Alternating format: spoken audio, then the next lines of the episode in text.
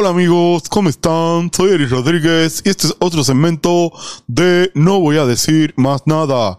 En el segmento de hoy quiero hablar con... ¿Verdad que jode esa voz? ¿Verdad?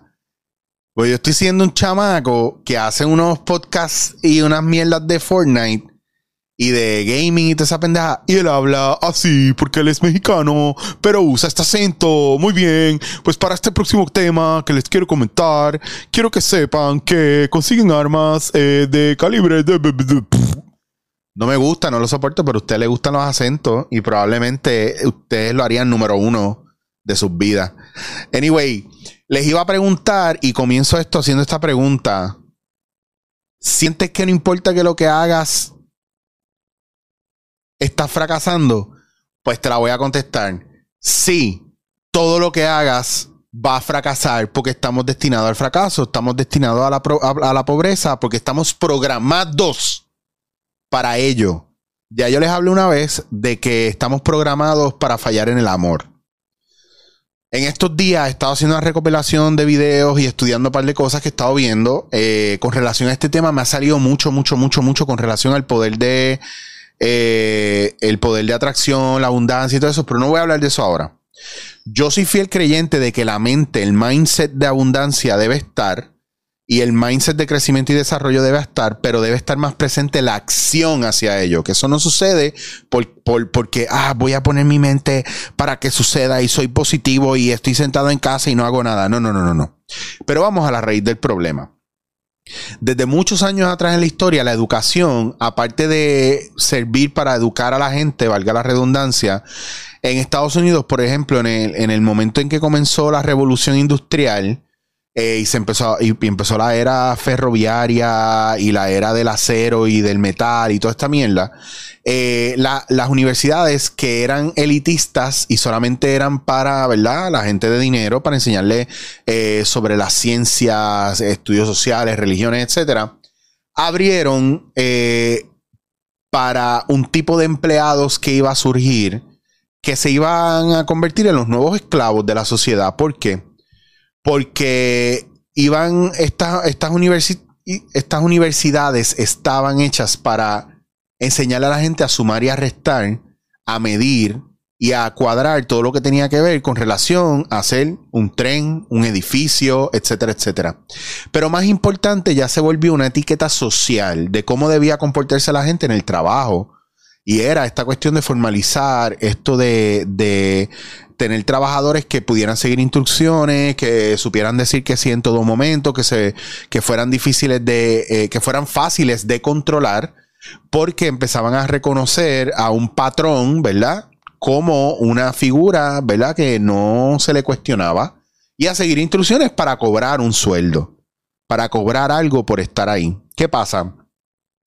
Eh, era un factor de enseñarle a la gente no solamente a hacer el craft o lo que les tocara crear o desarrollar a nivel material y a nivel, usando las manos y la fuerza bruta, obviamente, sino que era importante que aprendieran a seguir las órdenes de alguien que dirigiera esos proyectos. Ustedes saben, y no sé si han buscado en algún momento, o se han pasado por el internet y han buscado esa época donde se hacían los famosos rascacielos en los rascacielos habían filas de personas abajo esperando a que alguien se cayera y muriera para poder otro entrar a coger su trabajo y su posición. Y eso era una de las cosas más oscuras y más bastripiosas porque hay libros que cuentan, ¿verdad? De la historia. Yo me imagino que usted como no lee un libro hace años porque el internet te lo da todo, pero lo puede buscar en algún video de YouTube. Estas historias de, de esta ciudad donde la gente caía del cielo y moría ¿verdad? Por el golpe. Y era triste porque eran los famosos ángeles caídos y no era otra cosa que la gente que trabajaba en los rascacielos poniendo vigas y construyendo y caían al vacío y era literalmente, cayó uno, manden otro, plap, check. Y era muy triste porque era una época, ¿verdad?, donde estaban construyendo cosas grandes que marcaban o simbolizaban el poder de ese, de, de ese grupo, ¿verdad?, o de esa gente de dinero o de esa clase social. Seguido por eso, ¿verdad? Eh, hay un proceso de programación de creencias, eh, ya cuando empiezan a venir los medios, eh, la religión, las películas, empiezan a demonizar todo aquello que tenía que ver con el dinero. Por ejemplo, usted se ha dado cuenta que siempre, siempre, siempre en todas las películas, especialmente las de Disney o las historias, historias como la misma de Robin Hood, se les robaba a los ricos para dar a los pobres, porque a los ricos se le veía como una figura de maldad, como una figura eh, negativa, cuando la realidad, y, hasta el sol de hoy nos creemos el cuento de que los ricos son malos. Entonces, usted está pensando, por ejemplo, en, el, en, todo este viaje de, de, todo lo que tenga que ver con el poder de atracción. Usted todos los días juega loto o juega la lotería pidiendo pegarse y hacerse millonario, pero en el fondo usted va y protesta en contra de los millonarios, que los millonarios son unos cabrones.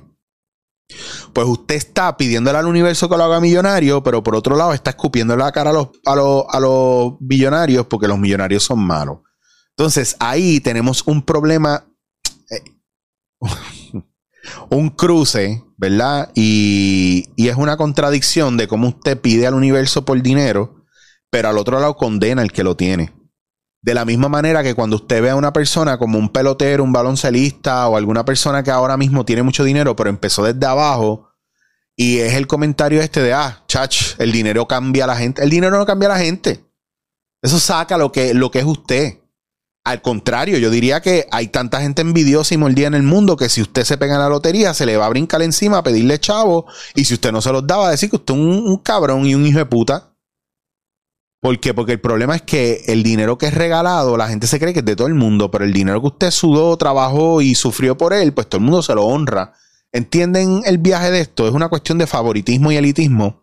Y en Puerto Rico, nosotros especialmente, y hablo de Puerto Rico porque en Puerto Rico es donde lo estoy viendo, yo no estoy en otro país ahora mismo viéndolo. Pero el puertorriqueño es favoritista y elitista y esto yo lo he hablado antes. Aquí somos muy, muy buscones. Aquí siempre estamos buscando lo mejor y comparando mierda, devaluando el trabajo de otro y maldiciendo ¿verdad? la vida de otro. Aun cuando la persona se jodió para llegar ahí, como usted no conoce la historia, es más fácil envidiarlo y decir que es un puerco. Por ejemplo, en estos días, David Begnaud escribió o lleva tiempo siendo ¿verdad? un abogado por, por, por, por vacunarse Mire, ese es el tema que está en boga. Y alguien le escribió, chacho, estás hablando más de la vacuna que de Rincón. Ah, sabemos dónde está el debate. David Begnao no tiene que reportar lo que está pasando en Rincón. Y usted quiera adueñarse de lo que la gente tiene que decir. Porque usted es un fucking mantenido también, un llorado. Usted quiere, usted quiere que, usted siempre está necesitando que le den. Ah, ah, este, ya tú no pones chistes en tu página, qué mierda, no voy a verte más. Pues no, hay gente que quiere evolucionar y no quiere hacer lo mismo todos los días. ¿Me entiendes? Entonces tenemos una mentalidad siempre de carencia y de que si los demás lo tienen es malo, pero si lo tengo está bien. Automáticamente nos pusieron a pelear entre nosotros mismos. Entonces, nosotros no estamos mirando eso, al contrario. Ahora está pasando algo bien cabrón y es que llevan rato echándole la culpa a la gente que no se vacuna. By the way, quiero decirles que estoy vacunado y sigo abogando porque la gente se vacune si quiere, no por miedo. Y voy a seguir abogando, abogando porque la gente se vacune porque quiere, no por miedo. Que se vacune entendiendo, no por miedo. Y resulta ser que ahora los vacunados son los que ayudan a acelerar el proceso de la gente contagiarse. Y si, y si no es como yo lo estoy diciendo, que es lo que yo, yo entiendo con las noticias que están saliendo últimamente, yo no digo que esté bien o que está mal. Yo no digo, ah, qué bueno, ustedes jódanse. Yo no soy así. Yo lo que estoy diciendo es que nos falta información. Ahora resulta que estamos peleando otra nueva pelea, que ya lo, el COVID por el cual nos habíamos vacunado ya no es el mismo. Ahora es otra cosa. Estamos en otra guerra. Y, se lo juro por mi vida, el que me quiera refutar lo de la vacuna, lo voy a, a, borrar el comment, porque ese no es el tema. No porque no esté dispuesto a escucharlo, es que ese no es el tema. Estoy hablando de cómo nos siguen programando y siguen diseñando nuestro sistema de creencias y nos están debilitando a la hora de ser una comunidad, a la hora de aspirar a más, a la hora de seguir creciendo y desarrollándonos, a un nivel tal que lo hacen a través del miedo y usted por miedo hace cosas que después usted quiere justificar. Y usted quiere hacer valer. No, no, no, pero, pero, pero yo lo hice. Eh, a eso es a lo que me refiero. No vaya como un becerro a hacerlo. Cuestiónelo, piénselo. No se deje llevar solamente por Facebook o por Instagram. De repente la gente está ciega y se olvidan que el vecino suyo ha sido su pana por 30 años y usted ahora le está sacando el cuerpo. Porque usted se cree mejor que él. Porque se vacunó o porque no se vacunó. Y lo mismo con la cuestión de la abundancia. Si usted se faja trabajando, ¿qué le importa a usted? Que gane el dinero que gane. Los ricos no son malos. El dinero no es el problema. El problema es que si usted no brega con usted mismo y usted no modifica la moldera, la envidia, y usted no se pone al día, usted tampoco tiene que regalar todo lo que usted tiene en la mano. Oiga, hágase un favor, vaya al diccionario y busque el verdadero significado de humildad y empiece a erradicarlo de su sistema. Empiece a sacar de su sistema lo que nos han dicho que tiene que ser humildad, que no es otra cosa que pobreza. Para que usted progrese. Si usted está en Instagram, TikTok, Facebook, Twitter, el reto de este mes, yo les reto a que cierre una o dos plataformas. Una o dos. ¿Hay babilla o no hay babilla? Usted es un adicto. Ya lo cerré Twitter. Abrí TikTok más que para ver los videos de Fernando haciendo de Carmen.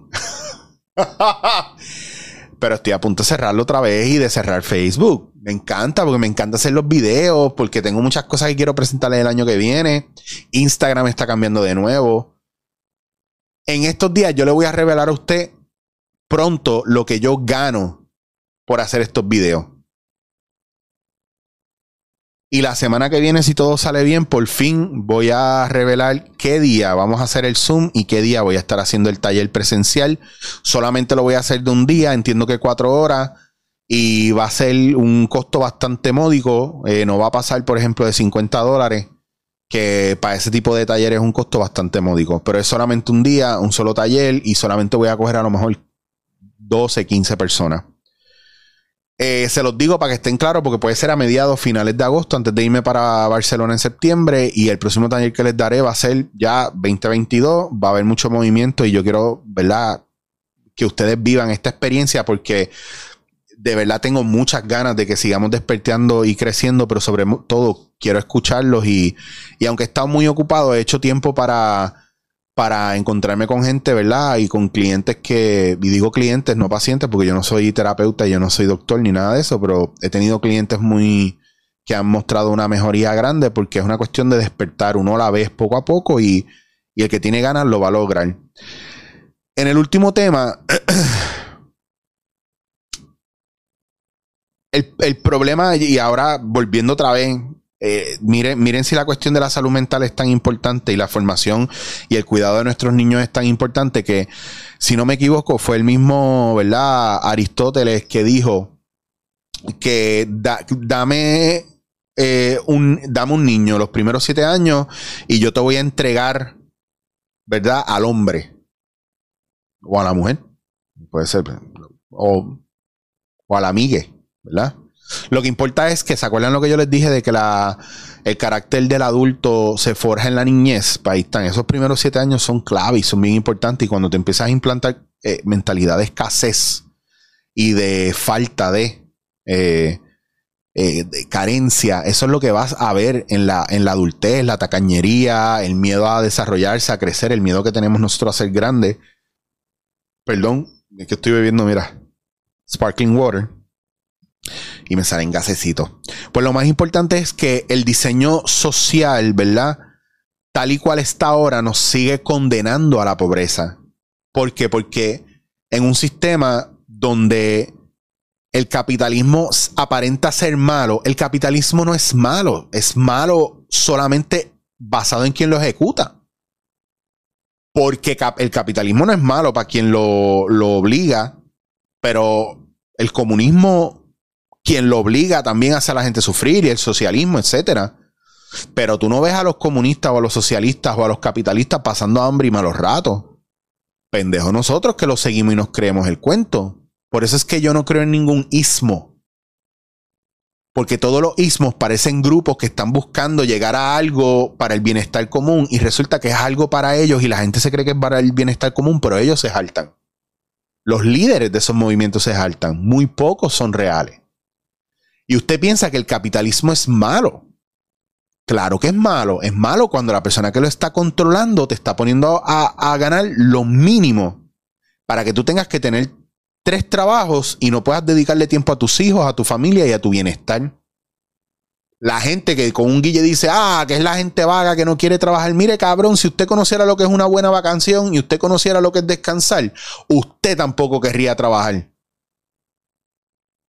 Porque ya usted está programado a seguir instrucciones, a hacer lo que ellos dicen y vive preso en su trabajo 9 a 5, donde después de las 5 lo siguen jodiendo y antes de las 9 le están metiendo presión todavía.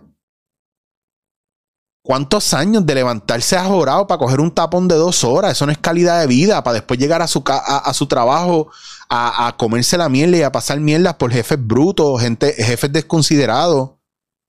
Para después salir dos horas más de tapón de vuelta a su casa para llegar explotado a las 7, 8 de la noche y sus hijos brincándole encima si tiene hijos. O el perro queriendo salir que estuvo enajenado de usted todo el día. ¿Qué tipo de calidad de vida Ah, pues si no trabajo así, no cobro. Bueno, aspira un poco a más. Vamos a hacer un plan de trabajo y a desarrollarnos y crecer. Vamos a empezar a apostar por nosotros. Vamos a empezar a atrevernos a pedir y demandar, pero no, es que no se puede, porque cada vez que la gente lo hace, usted se caga, se echa para atrás y los que salen a la calle a pelear, usted piensa que son una turba de jodedores. No, el mundo está bien. Y estos cabrones vienen a pelear porque son unos vagos. Usted es parte de la construcción y la mentira social que está viendo en estos momentos. Usted no es feliz. Usted se hace el fuerte.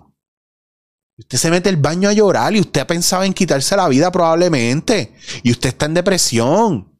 Y usted de seguro le fue leal a una compañía por muchos años y ahora mira, lo votaron y no le importa un carajo.